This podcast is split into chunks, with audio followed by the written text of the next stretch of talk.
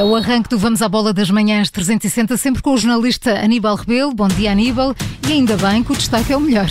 Está Portugal nos oitavos de final deste Euro, onde vai jogar com a Bélgica depois de ontem ter empatado com a França, num jogo que convenceu Fernando Santos e dá até boas indicações para a fase a eliminar que entramos agora no Campeonato da Europa. Vamos ouvir o que tem a dizer o selecionador nacional sobre essas escolhas que fez ontem no jogo e vamos também analisá-las através, ou aliás, com a ajuda de Carlos Alberto Inês.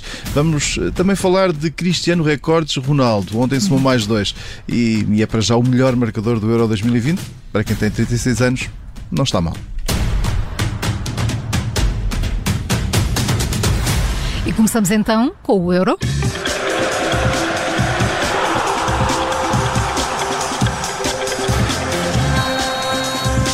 Aníbal, Portugal está nos oitavos de final do Euro 2020. O empate com França deu o terceiro lugar à equipa de Fernando Santos no grupo F. A seleção nacional entrou em campo frente à França com duas novidades no 11 inicial, Renato Sanches e João Moutinho, questionado sobre o desempenho dos jogadores. Fernando Santos elogiou a prestação da equipa portuguesa e preferiu não falar nos desempenhos individuais. O que gostei mesmo foi do comportamento da equipa, assim, no, no seu coletivo. Aliás, como tinha dito antes, uh na conferência de imprensa, eu tinha dito que tínhamos ser iguais a nós próprios, aquilo que sempre fomos e que temos sido ao longo destes anos e que nos conduziu à vitória, às vitórias que já alcançámos e que vamos continuar a querer alcançar. E nesse aspecto, acho que a equipa foi, na realidade, uma equipa forte, muito forte, consistente, nos vários momentos do jogo, eh, com muita espírito de solidariedade, entre ajuda, mas com capacidade de ter bola, capacidade de, de construir, capacidade de criar. E portanto foi uma equipa, na realidade, no seu todo, uh, penso que uma equipa forte. Podemos continuar a melhorar alguns aspectos. Fernando Santos contente com o trabalho dos jogadores nos últimos 90 eh, minutos desta fase de grupos do Campeonato da Europa, um jogo que coloca agora Portugal no caminho da Bélgica e o selecionador nacional já está com o foco nesse jogo de Sevilha do próximo domingo. Qualquer adversário vai ter grande dificuldade em vencer Portugal e nem Portugal, porque Portugal tem sempre condições para fazer golos, sempre. E portanto, é, penso que raramente não fez.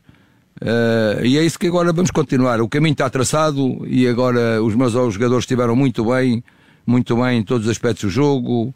Uh, e portanto agora temos menos 48 horas, é verdade, mas pronto, agora não vale a pena falar mais neste assunto. Temos é que descansá-los bem para jogarmos em Sevilha, frente à Bélgica e darmos uma grande resposta no jogo.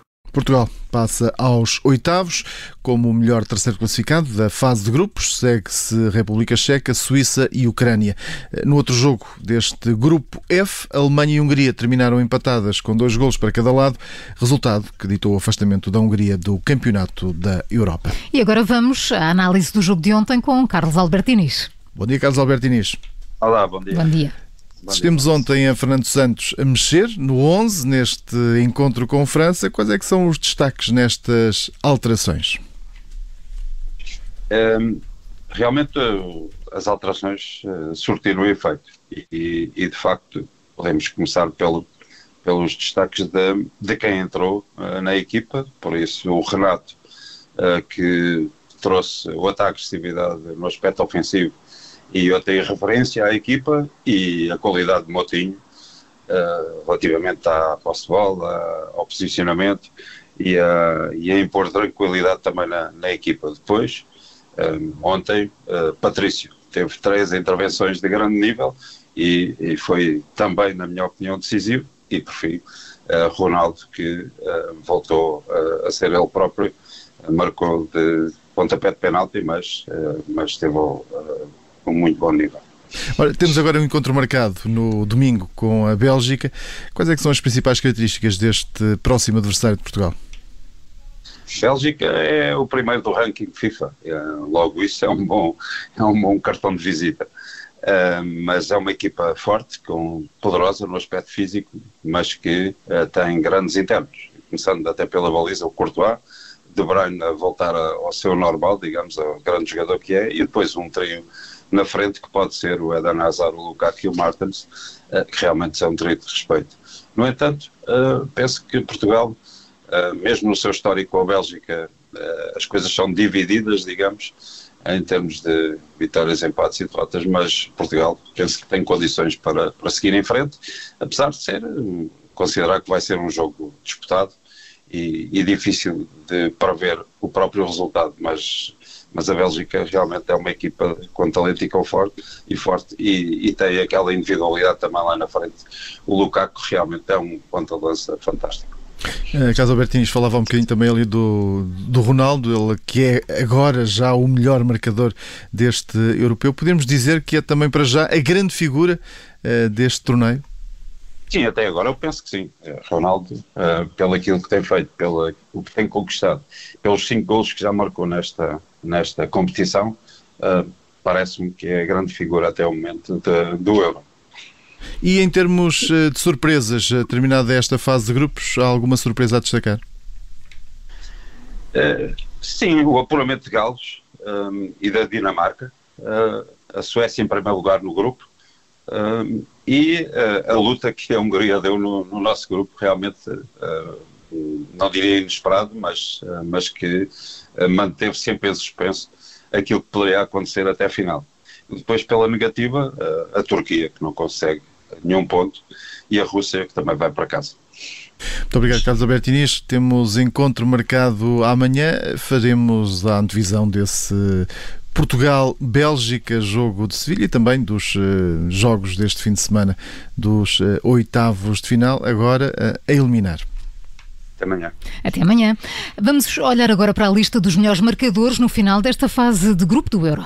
Isto numa altura em que já foram marcados 94 golos. Cristiano é o líder destacado, com 5, depois de ontem ter marcado mais dois, os dois eh, na marcação de grande penalidade, passando a contar com 5 eh, pontapés certeiros em apenas 3 encontros. Segue-se depois uma lista com 5 jogadores, cada um deles com 3 eh, golos. São eles Patrick Schick, da República Checa, Romelu Lukaku, da Bélgica, o próximo adversário de Portugal, uh, Jorginho eh, Wijnaldum dos Países Baixos, uh, Emil Forsberg da Suécia e lá está Robert Lewandowski da Polónia. Como curiosidade, a jornada de ontem contou com mais dois autogolos, foi na goleada de Espanha à Eslováquia por 5-0, o que leva os golos marcados na própria uhum. baliza para 8. E ainda sobre o Ronaldo, igualou o recorde de golos de Alidei com 109 marcados já ao serviço da seleção. Entretanto, o antigo ponta de lança do Irão, agora com 52 anos, já reagiu a este resultado. Deu os parabéns a Ronaldo, que vê como um verdadeiro símbolo de trabalho duro e profissionalismo.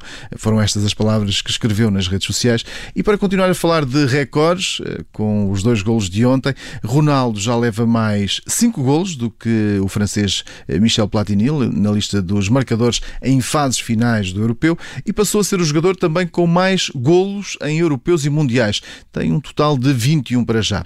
Olhando para a época 2020-2021 que terminou agora, Ronaldo eh, somou 46 golos em 58 jogos, 36 pela Juventus em 44 jogos e 10 pela seleção eh, nacional em 14, para um total de 790 golos nos 1092 jogos oficiais que cumpriu eh, desde que se tornou profissional. E no grupo D, ontem realizaram-se também os últimos jogos. Espanha e Suécia seguem em frente. Espanha a qualificar-se, a golear a Eslováquia por 5-0 após dois empates no grupo. Espanha somou eh, ontem o primeiro triunfo. Já apurada, a Suécia venceu a Polónia de Paulo Sousa eh, por 3-2. Na classificação final, a Suécia ficou em primeiro com 7 pontos, mais 2 do que a Espanha, 4 do que a Eslováquia e 6 do que a Polónia. Estas duas últimas eh, equipas foram eliminadas. O jornalista Aníbal Rebelo e vamos à bola das manhãs 360. Aníbal, encontro marcado amanhã. Até lá. Até amanhã.